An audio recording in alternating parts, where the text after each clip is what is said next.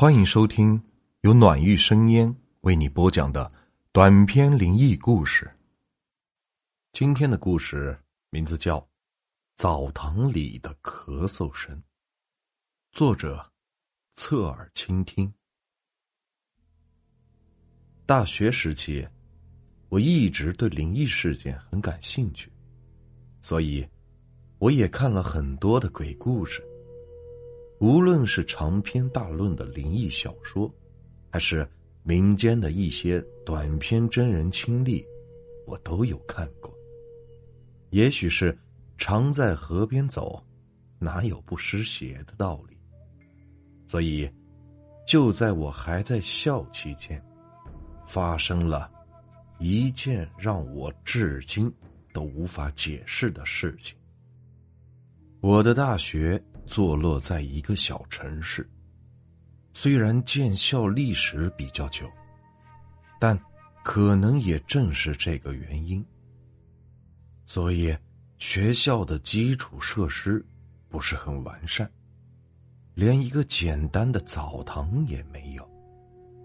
夏天的时候还好解决，男生在寝室里就可以解决了，但是。到了冬天，没有热水器的寝室，就没有办法满足隔三差五洗澡的需求了。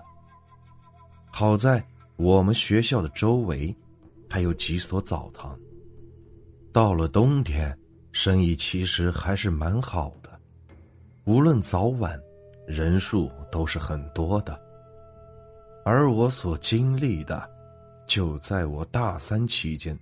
有一次去校外洗澡时，所发生的，记得好像是星期五，那天下午上完课，已经是接近六点了。回到寝室，觉得身上痒痒的，很不舒服，就收拾了一下内衣、洗漱用品，准备去洗澡了。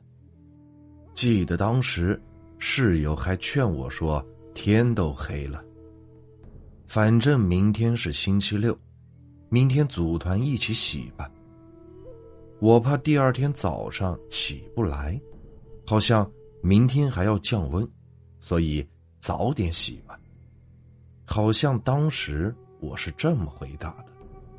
然后借着路灯的灯光，我到了离我们寝室最近的一家澡堂，像往常一样，在入口处买了票。就进了内堂。内堂里很多的小床铺，记得那天，内堂里好像没有几个人，只有几张床上放着衣服。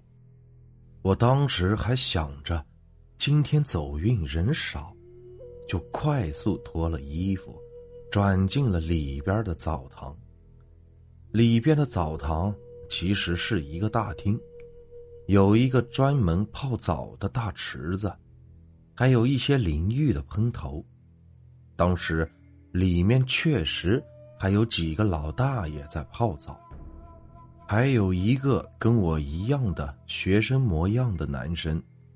我记得好像在学校里碰过面，所以有点印象。考虑到水池的水被人泡了一天了，而且。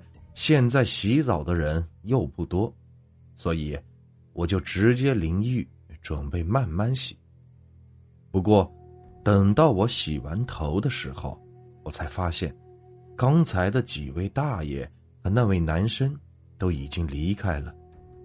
好在还能听见他们在内堂谈话的声音，因为内堂里有暖气，他们估计。是等身上的水蒸干了再走吧。我这样想着，一个人在空旷的澡堂里，感受着喷头的热水冲在身上的温暖，十分的惬意。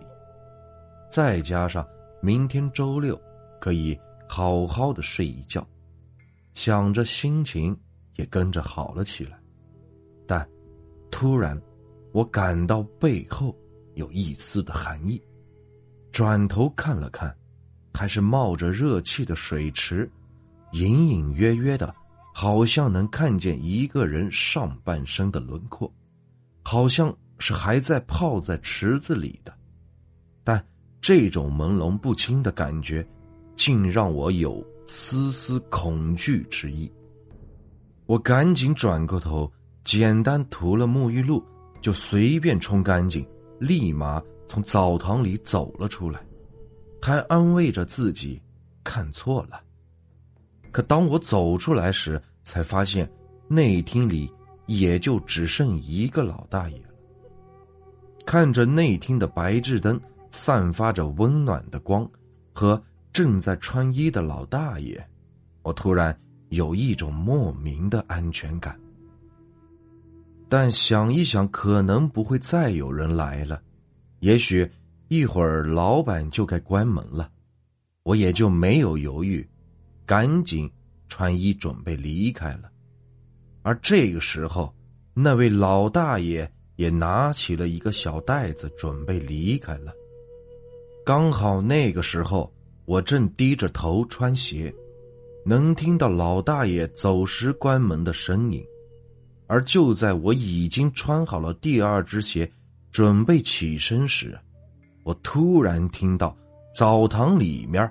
传来了一声咳嗽声，很清晰，好像是一个老年人的咳嗽声。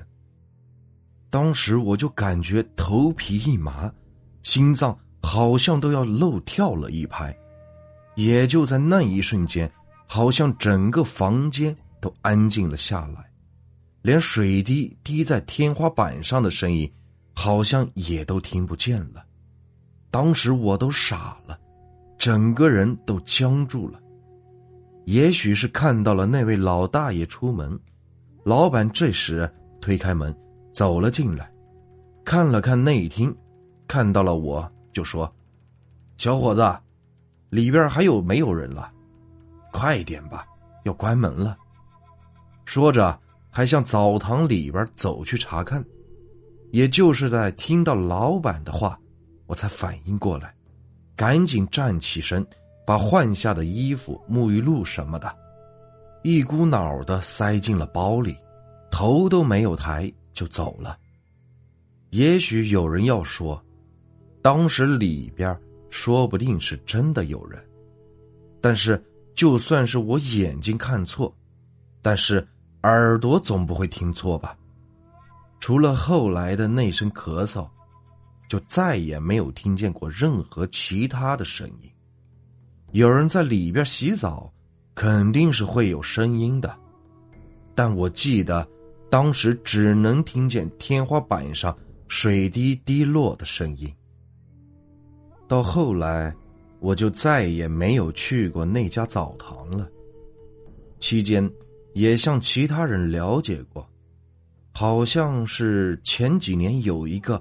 患有肺病的老大爷在那家澡堂洗澡时，可能由于是太闷了，一口气儿没喘上来，就死在了澡堂里。当时的老板因为这件事赔了钱，就不干了。现在的老板也是在过了两年才重新开的澡堂。想一想，可能我那天晚上。所经历的，就只能这样解释了。这个故事啊，就结束了。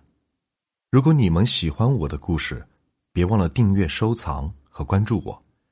接下来会有更多有趣的故事。感谢你们的收听。